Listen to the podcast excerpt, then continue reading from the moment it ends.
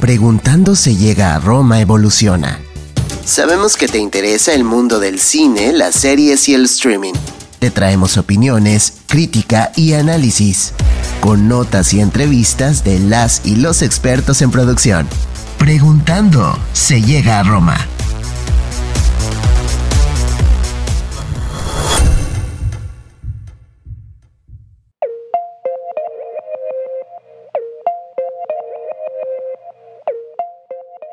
Bienvenidos y bienvenidas como cada semana a Preguntando se llega a Roma.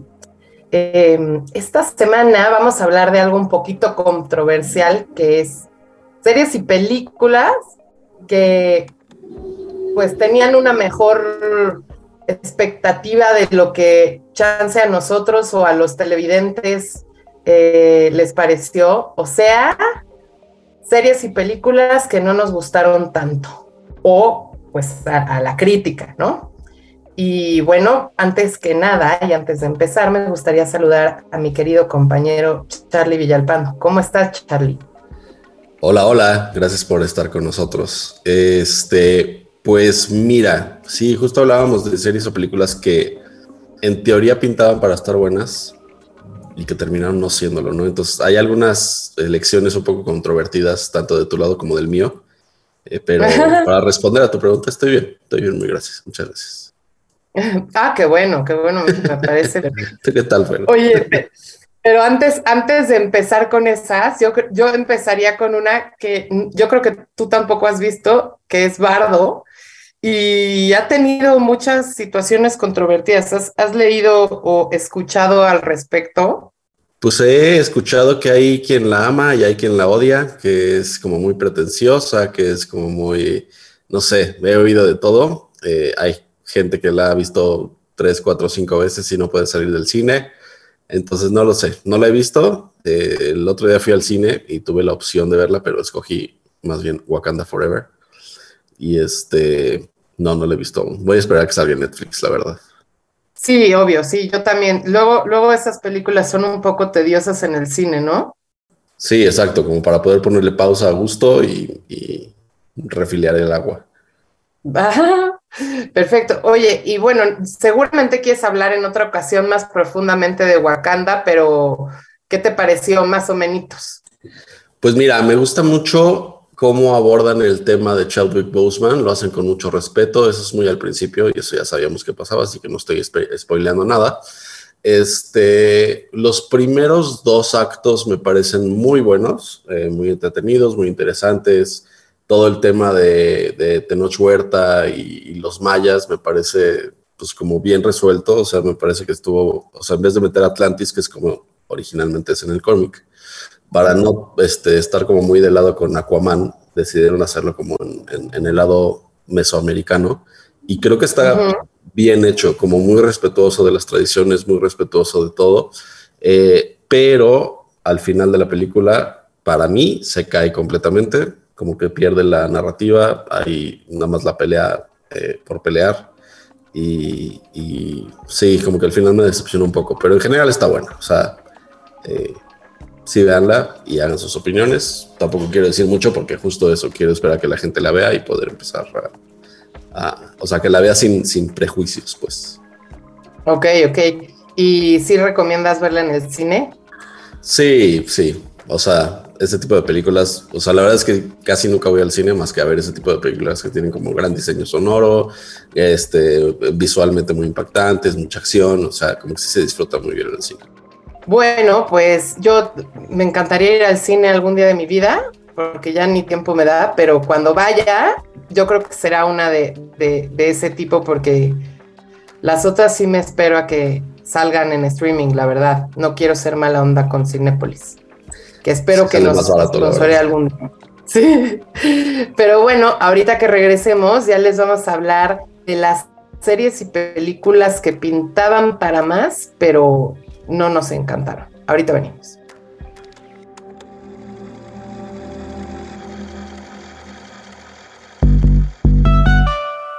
Ibero TJ Radio trae hasta tus oídos Preguntando se llega a Roma, el espacio del cine, las series y el streaming.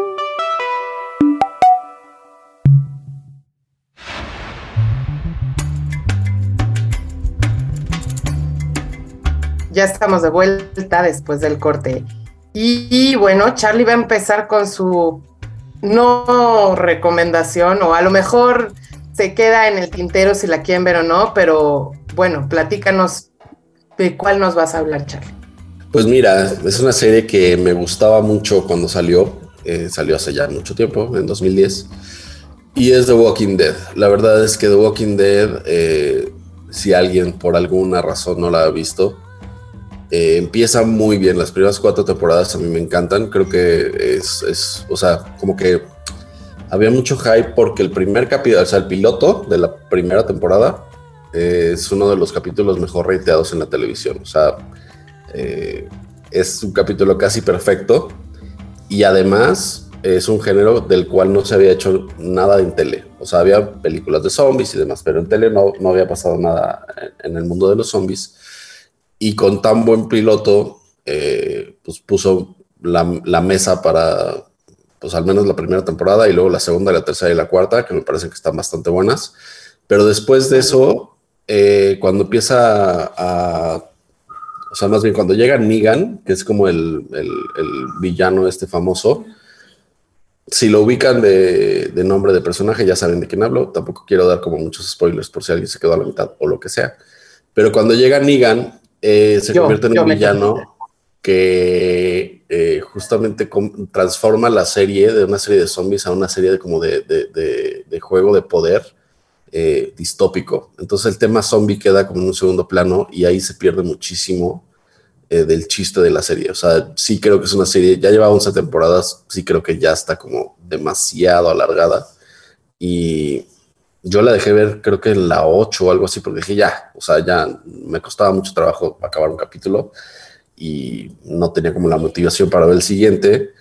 Y pues eso, eso pasó con The Walking Dead. O sea, es una serie que, que sí empezó muy bien, o sea, no tal cual una serie que pintaba bien, pero no estuvo buena, sino más bien como que fue buena y se fue cayendo durísimo con el tiempo. Y, además mató a algunos de los, de los personajes más relacionables que tenía, ¿no? Como Glenn o como eh, Maggie cosas así. Entonces, este, eso es la, mi, no recomendación. Si alguien no quiere verla, está en Star Plus. Entonces, bueno, esa es mi no recomendación del día. Este, no sé si ya la viste, Fer, si viste el The Walking Dead en algún, en algún punto de tu vida? Sí la vi, sí la empecé a ver y, la verdad es que no me acuerdo en qué temporada, pero llega un momento que me empezó a aburrir. O sea, sí, sí ya no sé si a lo mejor esto es lo que más le guste a las personas, pero a mí me parecía que era muy monótono. Era, o sea, empezó a ser como muy repetitivo y no sé, a lo mejor te digo que a mí los zombies, la que me gusta es Zombieland. y por ahí eh, también como se une con esta parte distópica, pues creo que, que le pierde un poquito. Pero sí la pueden ver, ¿no? O sea, chance y 11 temporadas no, pero algunas sí. ¿Qué piensas, Charlie? Sí, sí, como digo, yo creo que, o sea, está bien hecha al principio. Eh, al, al, final del día, el creador, este Frank Darabont, creo que se llama, pues trabajó en The Green Mile, trabajó en Social Redemption, entonces como que sí sabe escribir las cosas. El problema es cuando vieron el lado del dinero de la serie y cuando empezaron a sacar todos los juegos y empezaron a sacar como los spin-offs y empezaron a sacar, pues como ya a monetizar, a, sacarle más leche a la vaca. Entonces ahí es donde yo creo que se cae. Pero sí, las primeras cuatro temporadas sin duda yo creo que las pueden, las pueden disfrutar. O sea, sí, sí la recomiendo, pero no la acaben. No tiene caso que la no, no tiene caso a menos que estén muy aburridos. No, Exacto. a, lo mejor alguien, hay cosas aburridas que también se pueden ver. Claro. Oye, pues yo quiero hablar de una muy girly, eh, que no sé si tú viste la serie original, pero es And Just Like That, que es la secuela de Sex and the City. ¿Tú viste Sex and the City en algún momento? Fíjate que no, ¿eh? No la vi. Yo te puedo decir que para personas, incluso yo no la vi cuando empezó, porque cuando empezó no, estaba yo muy mayor para ver esos temas, se puede decir. Pero es que salía constantemente como maratón y pues podías verla constantemente y bueno, yo creo que ha sido una de las series que más he visto. A mí no me encanta repetir, pero muchos capítulos empecé a ver. Entonces es como una serie para las mujeres, sobre todo, yo creo que entre, no sé, desde 25 a 45, a lo mejor más, a 50 años, es una serie de época, ¿no? O sea, para nosotros fue un cambio completamente. Y entonces, si no, si no la han visto, no sabemos por qué, pero salen aquí em, Kim Cattrall, Cynthia Nixon, Christine Davis y Sarah Jessica Parker, que es la principal, ¿no? Entonces, estas cuatro mujeres, durante varias temporadas, em, pues esto lo que pasa como de unas mujeres 30, 40 eh, y en, en Nueva York. Y después de que termina la serie, salen dos películas, una que a mí me gustó mucho, la segunda eh, no, no, no, me fascina. Y después de un tiempo sale And Just Like That, que lleva ahorita una temporada, pero la verdad es que la crítica no le ha dado muy buenos pues, argumentos. Eh, para empezar, no sale Kim Cattrall, que es pues de lo más divertido de la serie original.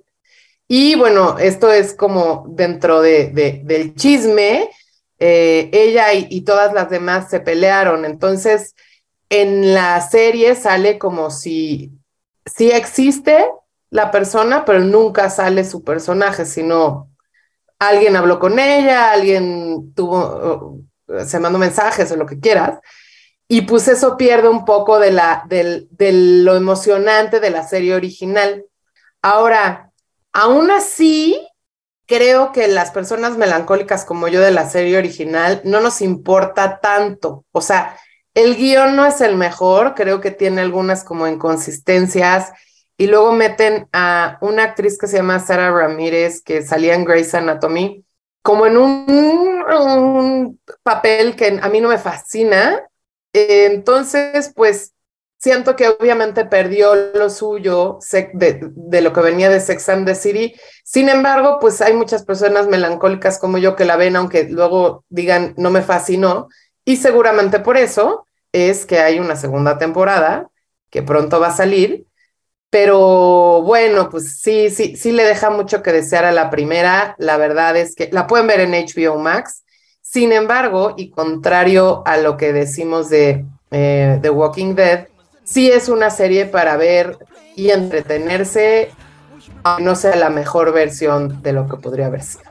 Eh, sí, eh, yo creo que la, vería si, si ya empecé con Sex and the City. Si soy Charlie Villalpando, que nunca la he visto, no, no le vas a entender. Sí, no, definitivamente no. La vio mi esposa y ella también era como muy fan de Sex and the City y pues creo que sí le disfrutó al final, pero no sé si, si se va a echar la segunda temporada. Bueno, pues ahorita que regresemos les vamos a platicar de más series y películas que nos dejaron un poquito que desear. Ahorita venimos.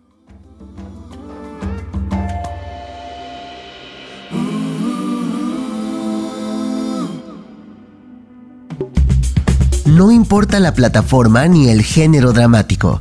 Puedes sugerirnos tu película o serie favorita y la analizamos. Preguntando se llega a Roma.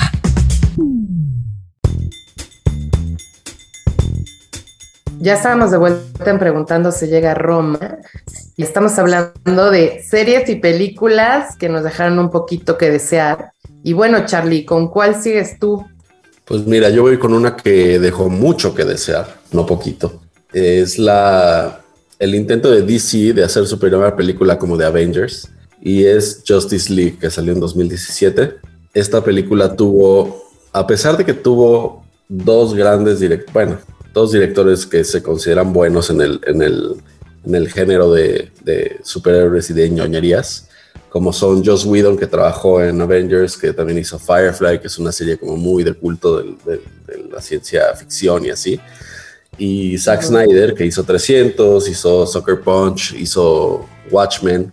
Eh, a pesar de tener esos nombres encima y el cast obviamente que era de superestrellas como Ben Affleck, Henry Cavill, eh, Gal Gadot, Ezra Miller, Jason Momoa, etcétera, la verdad es que la película, no sé qué hace DC con sus propiedades, que todas acaban siendo una, una, una, basura. Digo, no, perdón si a alguien le gustan, pero eso es lo que son. Eh, siempre tienen problemas en producción. Por ejemplo, lo que pasó en Justice League es que a mitad de la película eh, Zack Snyder sale por temas de salud o temas personales más bien, sale de la producción y entra Joss Whedon a, a, seguirla dirigiendo, pero cuando entra Joss Whedon decide que él tiene que rehacer, reescribir, refilmar un montón de escenas y acaba siendo un pastiche terrible el primer corte, que es el corte que salió a cines, es el de Joss Whedon. Ese es de las peores películas que se han estrenado en el, universo DC. Y unos años más tarde sacó Zack Snyder su, corte, que es una película de cinco horas, que la verdad es que también está un poco excedida. Eh, pero es más bien como su visión de lo que debe haber sido Justice League, ¿no? Entonces, en ambos frentes yo creo que fracasa, o sea, tanto el corte de Joss Whedon, que la verdad es que venía de hacer buen trabajo con Avengers y Avengers este, 2, la de, la de Ultron, que para mí son de las dos mejores del, universo Marvel, y acaba siendo una, o sea, el, resultado es, es una cosa muy dolorosa de ver, porque realmente DC le apostó todo, o sea, estaba, salió un año antes que Infinity War, estaba todo el hype, el momento era el correcto, eh, venían construyendo este mini universo DC con Wonder Woman, con Superman, con el nuevo Batman que es Ben Affleck, que pues ahí tengo mis comentarios con que Ben Affleck sea Batman, pero pues, pues, fracasó completamente. O sea, si alguien no la ha visto, puede no verla en HBO Max eh, y pues díganos si, si, si les gustó o no, pero a mí la verdad es que se me hace de las cosas más tristes que han pasado en una producción tan grande en los últimos años. ¿Tú la viste, Fer? Sí la vi, yo no, no, no, no soy tan fan como tú de todo lo que tiene que ver con DC, Marvel, etcétera. Entonces, hay veces que veo unas películas y paso el rato, ¿sabes? Entonces, no tengo tantos comentarios, definitivamente no es mi favorita, ¿verdad? Y, luego creo que cuando juntas a muchos grandes actores de ese tipo de película y ahí los haces un una bola de, muchas cosas al mismo tiempo no salen tan bien. ¿O qué piensas? También pasó con la que está, con Suicide Squad, ¿no? O sea, metes a todos y, no entiendes muy bien de qué se trata, ¿o qué? yo creo que Marvel tiene una figura como Kevin Feige que está supervisando toda la narrativa. Entonces, cuando tienes a alguien que supervisa una serie de 20, 30 películas que todas cuentan, o sea, bajo el mismo universo y que alguien está a cargo de que todo sea coherente, las cosas funcionan mucho mejor. DC no tiene esa figura. Entonces, uno, sí es difícil tratar con, con los egos de los actores y demás. Pero dos, si no tienes bien establecido qué es lo que, hacia dónde va la película, y si le dejas como mucha libertad creativa a los directores y demás, eh, pues cosas como esta pasan, ¿no? O sea, porque si ves el, corte de Joss Whedon y el corte de Zack Snyder son completamente distintos. O sea, Zack Snyder es fan número uno del, o sea, después de, de ¿cómo se llama este director de, Transformers? No, se, me acaba de olvidar. ¿no? Bueno, es fan de la, del slow motion y, y, o sea, la película dura cinco horas porque la mitad es en slow motion. Entonces, no tienes una línea editorial que seguir, ni una, ni, una, una línea discursiva que seguir. Entonces pues, se acaba cayendo todo a pedazos porque nadie sabe qué, o sea, hacia dónde va cada escena, ¿no? Yo creo que Marvel no tiene ese problema justo por la figura de, de que está como supervisando que todo sea hacia donde él quiere que vaya. Y por eso estamos entrando a la fase 5 de Marvel, después de cuatro fases muy exitosas. Entonces, sí, yo creo que ahí está la diferencia. Claro, eh, ¿Esa en dónde se puede ver o no ver? en HBO Max. Ok, ok. Bueno, yo les voy a hablar de una que no sé si la viste tú, pero híjole, para no ver, es así para no ver, no se las recomiendo nada, perdón a sus directores y productores, pero sí está cañón. Y es Deep Water o Aguas Profundas, eh, que salió este año y sale Ben Affleck y Ana de Armas. Y Mira, yo tengo, para empezar, ahí como ciertos comentarios tanto de Ben Affleck como de Ana de Armas. O sea, tienen sus buenas películas, pero hay veces que me decepcionan, no sé si es por su, su propia personalidad o qué, porque Ben Affleck tiene buenas, pero también hay unas que pues le falta, ¿no? Como que le falta un poco de alma, no sé. Y Ana de Armas, como que no sé si a lo mejor pasa por las por, por los eh, papeles que le ponen, pero también. Entonces, esta película se trata como de un matrimonio en donde él es muy millonario y ya se retiró, y ella es su esposa. Em, y como que en un arreglo entre ellos dos para no divorciarse, él le permite a ella pues tener, o sea, amantes y, pues a lo mejor one night stands con quien sea, pero como que él de cierta forma medio los aprueba, ahí los va viendo, y de repente ocurre un, una cosa en la cual uno de los, de los amantes es, tiene un accidente o es asesinado, nadie sabe, y por ende, pues el primer sospechoso es Ben Affleck. Entonces, como que, bueno, la premisa, pensando en un thriller, dices, ah, órale, puede estar bien. Y entonces así te mantienen al principio, pero es lenta, lenta, lenta. Ninguno de los dos como que le echa muchas ganas, o sea, como que no, no sé cómo, cómo explicar. Y además, yo creo que el guion no les ayuda mucho, ¿no? Entonces, la acabas viendo porque ya quieres saber qué sucede, la acabas terminando, pero la verdad es que ninguno de los dos está en su mejor papel. Eh, no sé tú qué piensas de ellos dos como actores y si viste la película, pero muy decepcionante para mi gusto. La película no la vi, ya sé cuál es. Este, de hecho, me parece muy interesante que el director llevaba 20 años sin hacer nada. Eh, bueno, nada relacionado a, dirigir una película. Entonces, no sé si eso tenga que ver. Tal vez viene desde, desde pues, con otra escuela narrativa o algo así. Pues él, fue el director de Flashdance y de Lolita y así. Entonces, pues como que sí tiene un pedigrí, pero ya un pedigrí como expirado, ¿no? O sea, ya no es la misma narrativa ahorita y ya no son las mismas temáticas. Eh, de los actores, pues me parecen buenos, bueno, normal, o sea, tampoco creo que Ben Affleck sea una superestrella histriónica. Y Ana de Armas, pues me cae bien, o sea, tiene, tiene papeles como en Knives Out, que la verdad es que lo hace muy, muy bien. Y también luego tiene otros bodriazos ahí medio, medio de, de relleno. Pero bueno, o sea, los dos me caen suficientemente bien como para poder ver una película de los dos. bueno, esta sí, de verdad, te diría, pásala pásala, no, no, no es la mejor película de tu vida y vas a estar así solo esperando que pase algo y, pues nada es demasiado interesante, la verdad. Creo que tiene unos pésimos reviews, entonces bastantes personas concuerdan en, en que no es la mejor película de ninguno de ellos dos. Pues gracias por ahorrarme dos horas de mi vida. Bueno, pues ahorita regresamos para que les contemos más de lo que no les recomendamos tanto ver. Ahorita venimos.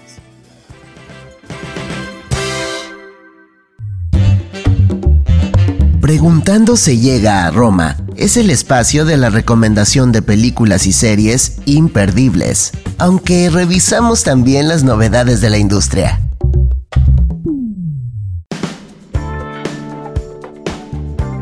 ya regresamos del corte y ya estamos platicando de algunas series y películas no tan recomendables y me gustaría ver cuál es la siguiente que nos vas a decir, Charlie. Pues mira, la siguiente que voy a hablar es 13 Reasons Why.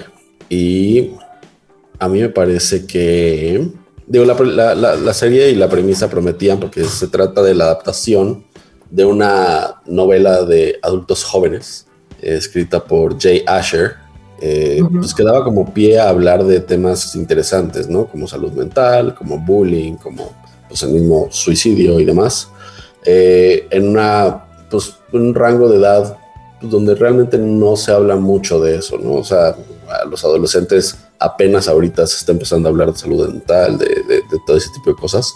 Y creo que la, la, serie tenía una buena intención la primera temporada, eh, pasada la primera temporada se convierte en una telenovela terrible que no tiene ni pie ni cabeza y que nada más está como tratando de extender la liga lo más posible antes de que se cancele, porque ya el libro ya terminó. Entonces, este, o sea, ya cubrieron todo lo que habla del libro. Entonces, pues yo creo que, o sea, y además las actuaciones, o sea, viene, para empezar, el creador, que es Brian Yorkie, no había hecho nada antes, antes de, esto. Digo, había hecho un par de cosillas, pero eh, nada ni siquiera remotamente tan importante como dirigir toda, o bueno, como escribir toda una serie.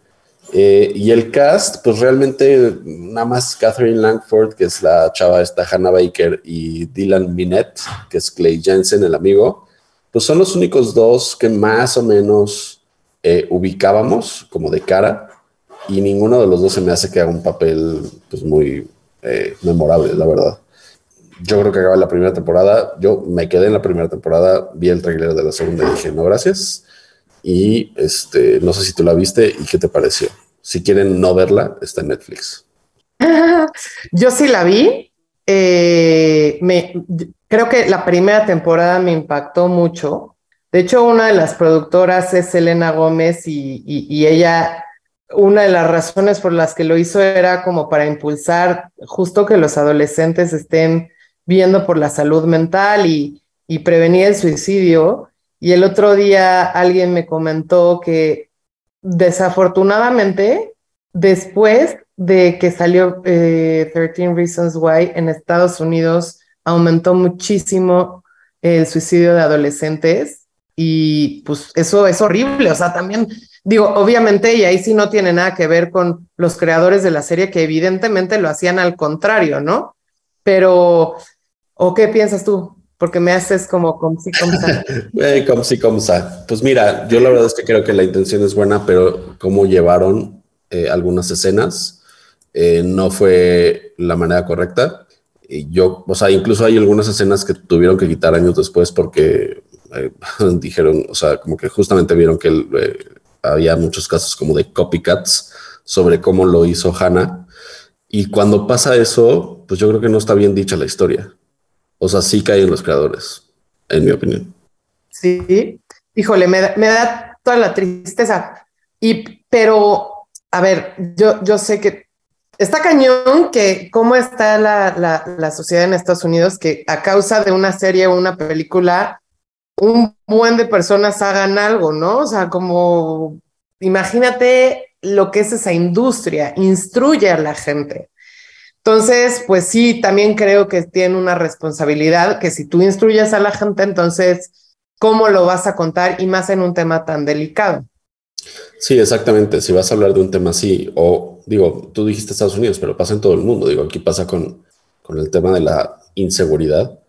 Eh, pues muchos chavitos quieren ser eh, miembros de bandas para tener dinero. Y yo creo que pasa en todos lados. Entonces, cuando haces un un, contenido de este tipo tienes que tener como la o el cuidado o la, la inteligencia para saber cómo vas a hablar de eso. Porque pues, es muy fácil nomás poner una escena espectacular y, y olvidarte, pero pues la verdad es que o sea, si estás hablando de esto a un público de este tipo con la intención de que se hable de esto, pues tienes que tener como muchísimo cuidado de lo que dices.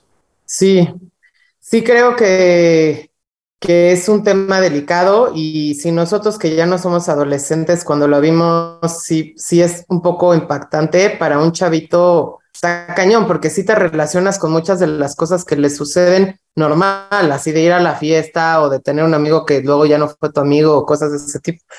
Pero bueno, si tienen hijos adolescentes y quieren verla y, y ustedes la verdad sí les recomendaría verla con ellos y explicarles el por qué sí, por qué no de las cosas, y en vez de que la vean solitos, porque sí, sí está muy traumante.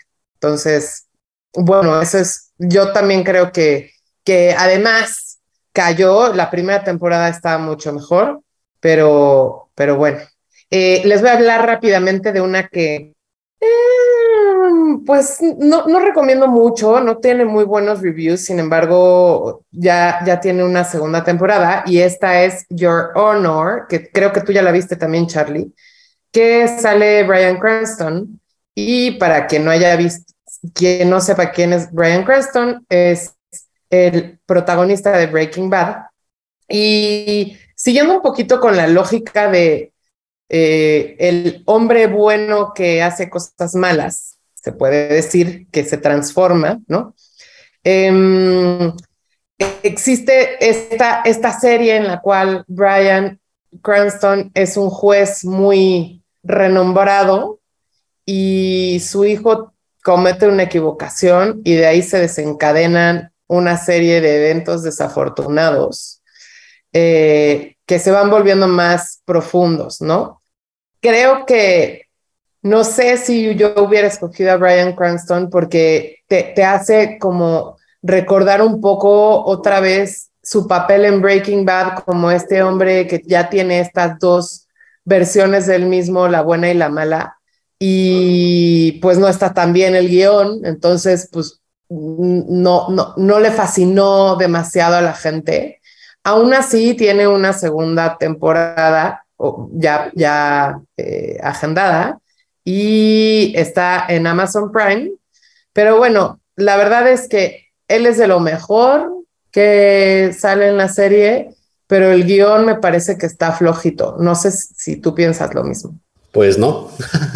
Eh, no, mira, a mí, a mí la verdad es que me encantó, o sea, a nivel me ¿Ah, encantó todo excepto el final. El final se me hizo de los peores finales que he visto en mi vida.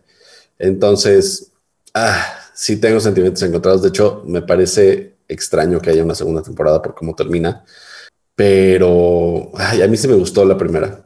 Eh, odié el final, lo odié con ganas. O sea, se lo dije a mis amigos.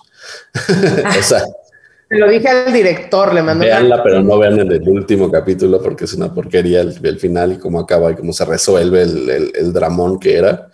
Pero en general, a mí sí me gustó. Y Brian Cranston, la verdad es que sí, yo creo que sí le queda bien. Tienes razón con que a veces, pues medio te recuerda a, Breaking Bad y demás, pero pues bueno, eso ya no puedo hacer mucho, ¿no? No, yo creo que, yo creo que sí está bien. O sea, yo sí la recomendaría para que la vieran. O sea, yo la recomendaría para que la vieran, pero creo que se esperaba mucho más de la serie. Eh, y no, no, no, sé si solo por el final, pero sí, no sé si me encanta. No sé, hay, hay cosas que no, no, no, a ver, no es una ficción. Entonces, eh, siento que hay algunas cosas que suceden que no se me hacen tan lógicas y por eso creo que no me fascina. Pero bueno, él, él me encanta como actor, o sea, vería todo de él aunque no estuviera bueno, la verdad. Pues está bueno para que la vean y hagan su, su propio juicio, las dos opiniones. estoy de acuerdo, estoy de acuerdo. Pero bueno, ahorita que regresemos, les vamos a hablar de otras que también pueden tener sus yes or no verla. Ahorita venimos.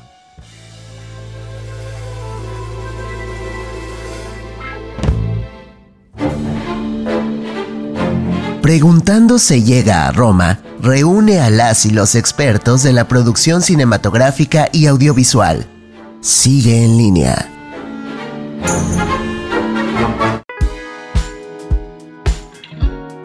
Ya estamos de vuelta con nuestras no recomendaciones o véanla bajo su propio riesgo, con algunas controversias como la última.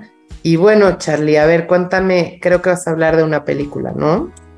Sí, voy a hablar de Avatar The Last Airbender, no el avatar de Jim Cameron, sino el avatar de M. Night Shyamalan que es la adaptación para cine de una de las series más, de las series animadas más queridas de todos los tiempos, que también se llama Avatar, The Last Airbender. Eh, ¿Por qué tuvo tanto hype? Pues porque por eso, porque es una de las, de las series más queridas y aclamadas por el público que ve series animadas. es animación japonesa. Eh, no estoy seguro si está hecha por japoneses 100% o es nada más en el estilo del anime. Pero, este, pues bueno, el, salió la película de, de Shyamalan y tuvo los siguientes errores. Uno, no fue respetuoso con la historia, no fue respetuoso con nada de lo que ocurre en la serie, no fue respetuoso con los personajes, no los construyó, no hizo que empatizaras, no los hizo relacionables, este, incluso, o sea, los trató tan mal que hasta están mal pronunciados durante toda la película, los nombres. Entonces, todo eso si no tratas una propiedad de este calibre con el respeto que merece, te vas a echar a todo el mundo encima. Y eso es un poquito lo que le pasó. Además, la película está mal hecha, la película tiene un buen de, defectos en el área de VFX, en el área de, de, guion, en el área de, pues como que todo está, eh, o sea, nada tiene sentido porque en vez de que pase lo que tiene que pasar para que ocurra alguna acción como alguna pelea o algo así, esa parte como que no pasa, entonces nada más se pelean de gratis. Es como muy raro, o sea, la película es muy, muy, muy mala y le fue muy mal en los cines. De hecho, estaba planeada para que fuera una trilogía. Pararon en la primera, dijeron, bueno, hasta aquí. Y, sí, fue de las, de las cosas más, más, más tristes que ha hecho Shyamalan, que además, pues sí tiene varias, ¿no? Tú, no sé si la, si la viste. No, sé de, sé de qué hablas, pero yo no veo tantas series animadas. Y bueno, no sé si sigue la serie o se terminó la serie y empezó la película. Pues es una adaptación. Eh, la verdad es que yo tampoco la sigo tan de cerca. No sabría decirte si acabó. Yo creo que sí. Eh, ok. Pero no sé decirte. ¿Y en dónde no la pueden ver, Charlie? Esta no véanla en Prime o en Netflix. ok. Siento que somos, seremos muy negativos el día de hoy, ¿o qué? pues de eso se trata el capítulo. ¿Verdad? Oye, y bueno, yo voy a hablar de, de una serie que yo creo que se esperaba mucho, pero al mismo tiempo ya, todas la querían ver caer, que es How I Met Your Father. No sé si tú viste How I Met Your Mother, Charlie. Sí, claro, sí, soy súper, bueno, sí fui súper fan en su momento, ya después la vi y la verdad es que el, el, reel de risas ya no me da risa. Entonces prefiero las comedias que no traen las risas integradas, porque creo que hay que hacer un esfuerzo doble para hacer reír a la gente. Este, Sí fui fan, o sea, la verdad es que la seguí toda la serie, pero ya cuando salió Met Your Father dije, no, hasta aquí, gracias. Bueno, antes que nada, está en Star Plus, lo pueden ver o no ver en, How I Met Your Father en Star Plus, diré. Y esta serie, obviamente, otra vez es como un poco la secuela de How I Met Your Mother. Y esta, si no vieron How I Met Your Father, pues es un, una persona adulta que le va contando a su, a su hijo cómo conoció a su, a su mamá. Y en este caso, igual la persona adulta es Kim Cattrall y le va contando a su hijo cómo conoció a su papá, ¿ok? Obviamente, igual es la misma, pues, idea de muchos amigos y al principio te dice, en el primer capítulo salió o en esa fiesta estuvo tu papá. Y entonces la protagoniza Hilary Duff, que a mí me cae muy bien, la verdad, o sea, no, no creo que sea la gran actriz, pero como que me da ternurita, o sea, como que sí, sí me siento como que podría ser mi amiga, ya sabes, y por eso creo que es una de las razones que la vi, y creo que es una de las razones por las cuales la pusieron a ella. Pero bueno, eh, salen otros, otros actores que no, no son muy famosos, eh, pero creo que hay muchos actores no, no ha tenido el mejor recibimiento, sin embargo, otra vez tiene una segunda temporada. Creo que salen muchos actores y entonces medio que te vas eh, confundiendo un poquito.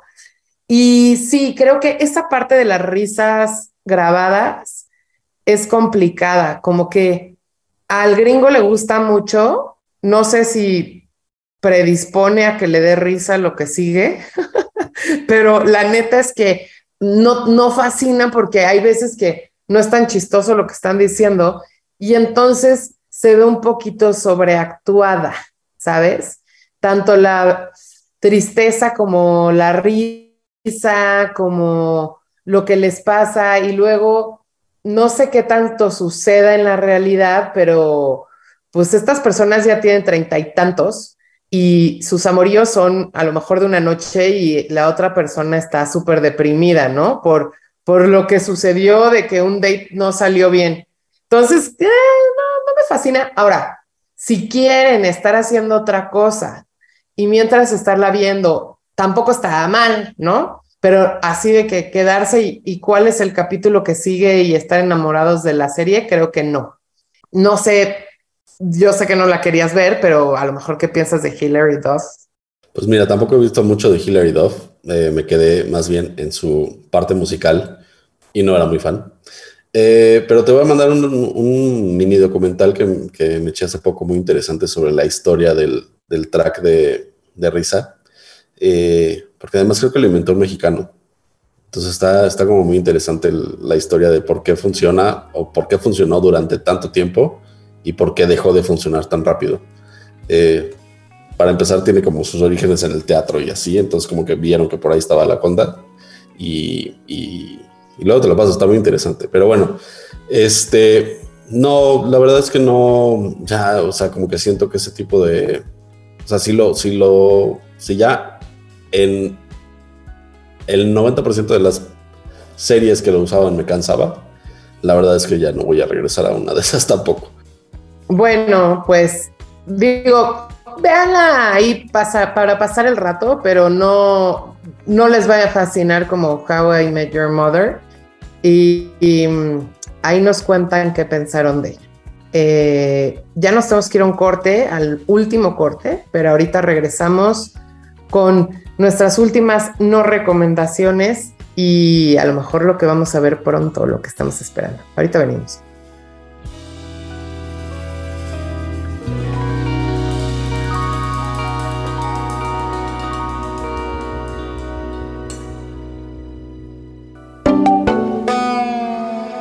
Todos los martes a las 12 pm Pacífico, no te pierdas este espacio de opinión, crítica y análisis mediático.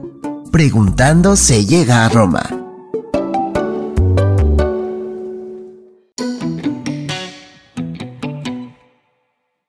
Ya estamos de vuelta en nuestra última sección. Y antes de que Charlie nos diga lo que vio esta semana y si sí nos lo recomienda o, apenas está empezándolo a ver, a mí me gustaría hablar de un par de, series que esperé mucho más y no me fascinaron. Y una, a lo mejor hay gente que me pega, ¿verdad? Pero una es Mr. Cornman, pero yo creo que no me van a pegar porque ya cancelaron la segunda temporada. Y esta sale Joseph Gordon-Levitt, que lo deben de conocer por mil cosas como eh, 500 Days of Summer y también estaba en Inception y en muchas cosas más. A mí me encanta, o sea, me parece muy buen actor.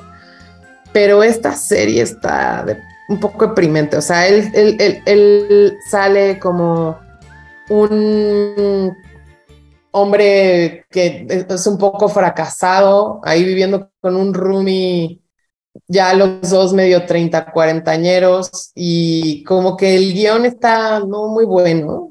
Este está en Apple TV, yo sé que no les voy a decir mucho más, pero la verdad es que sí está un poco aburrida y por eso creo que la cancelaron. Y les voy a decir de otra que empecé a ver, no sé si siga, pero de verdad que no pude terminar el capítulo. Eh, y es Blockbuster, de la cual yo esperaba mucho más. Y de repente no entendí por qué estaba en la actualidad Blockbuster. Yo esperaba que fuera súper ochentera, noventera y que me remontara a un blockbuster del pasado. Y no, y otra vez están los, los chistes estos trillados. Entonces, digo, no la he seguido, pero no me fascinó. Charlie me está haciendo, no, no, no, tampoco creo. Completamente de acuerdo. De hecho, hablamos de Blockbuster cuando hablamos de, de, comedias, en nuestro capítulo de comedias, como una de las series que queríamos y que anticipábamos. Yo también uh -huh. vi un capítulo 2 y dije, ¿qué es esto? Y sí, de lo más decepcionante. Justamente, yo creo que esa es la serie que mejor encapsula el, el sentido de este capítulo. Justamente. Sí, está cañón. Podríamos haber hablado más de ella, pero como nos aburrimos, pues no la, no la seguimos. Vamos a hablar del primer capítulo, que es lo que vimos. Sí, sí, está cañón. Pero bueno, eh, Charlie, ¿tú qué, ¿tú qué viste esta semana? Porque yo sé que viste muchas más cosas, yo nada más el fail de Blockbuster. Pues mira, sí, o sea, eh, tuve chance de ver más cosas que de, de costumbre. Vi el documental que sacó Netflix de, FIFA. Yo recomiendo que lo vean eh, justamente ahorita, a una semana de que empiece el Mundial, o dos semanas mejor cuando empieza, eh, porque habla del escándalo y de corrupción y de todo lo que tiene que ver con Avalanche, con Joseph Blatter, con toda la porquería que hay en, eh, dentro de FIFA. Se supone que ya no la hay, pero pues ajá, entonces, este, véanlo. La verdad es que está, está bien hecho, está interesante, está... Eh, la historia te la cuenta muy bien, muy digerible y además tiene entrevistas con gente muy importante, inclusive el mismo este, Joseph Platter. Entonces, eh, si no lo han visto, véanlo. Son cuatro capítulos como de una hora cada uno y pues si lo pueden ver antes de la, de la Copa del Mundo, pues mejor. Vi Wakanda Forever, que ya lo mencionamos y no lo voy a repetir. Eh, porque quiero que lo vean primero antes de, hacerse cualquier opinión externa. Y empecé otra serie que va muy bien, no la, no la he terminado, pero va muy bien, se llama The Peripheral. Esta está en Prime Video, sale, soy, ¿cómo se llama? Chloe Grace Moretz, esta chavita que salió en eh, Kikas y demás. Eh, la verdad es que está muy interesante, es como de ciencia ficción, eh, realidad virtual, futuro, pasado, acción. Está muy buena. Voy como con el segundo, tercer, cuarto capítulo y me está gustando mucho. No sé qué tan bien o mal acabe, pero si tienen, si no tienen nada que ver, pues vean esa. Se los recomiendo. ¿En dónde estaba? No me acuerdo. En Prime. Ok. Bueno, pues ahora sí ya se terminó nuestro programa. Charlie, como siempre, muchísimas gracias. Muchas gracias a ustedes y gracias a todos los que nos están escuchando. Bueno, pues como cada semana pueden escucharnos los martes a las 12 pm Tijuana y 2 pm Ciudad de México en Ibero TJ Radio y en todas las plataformas de streaming como Preguntando si llega a Roma. Esperemos que les haya gustado nuestro hate del día de hoy. Muchas gracias. Bye.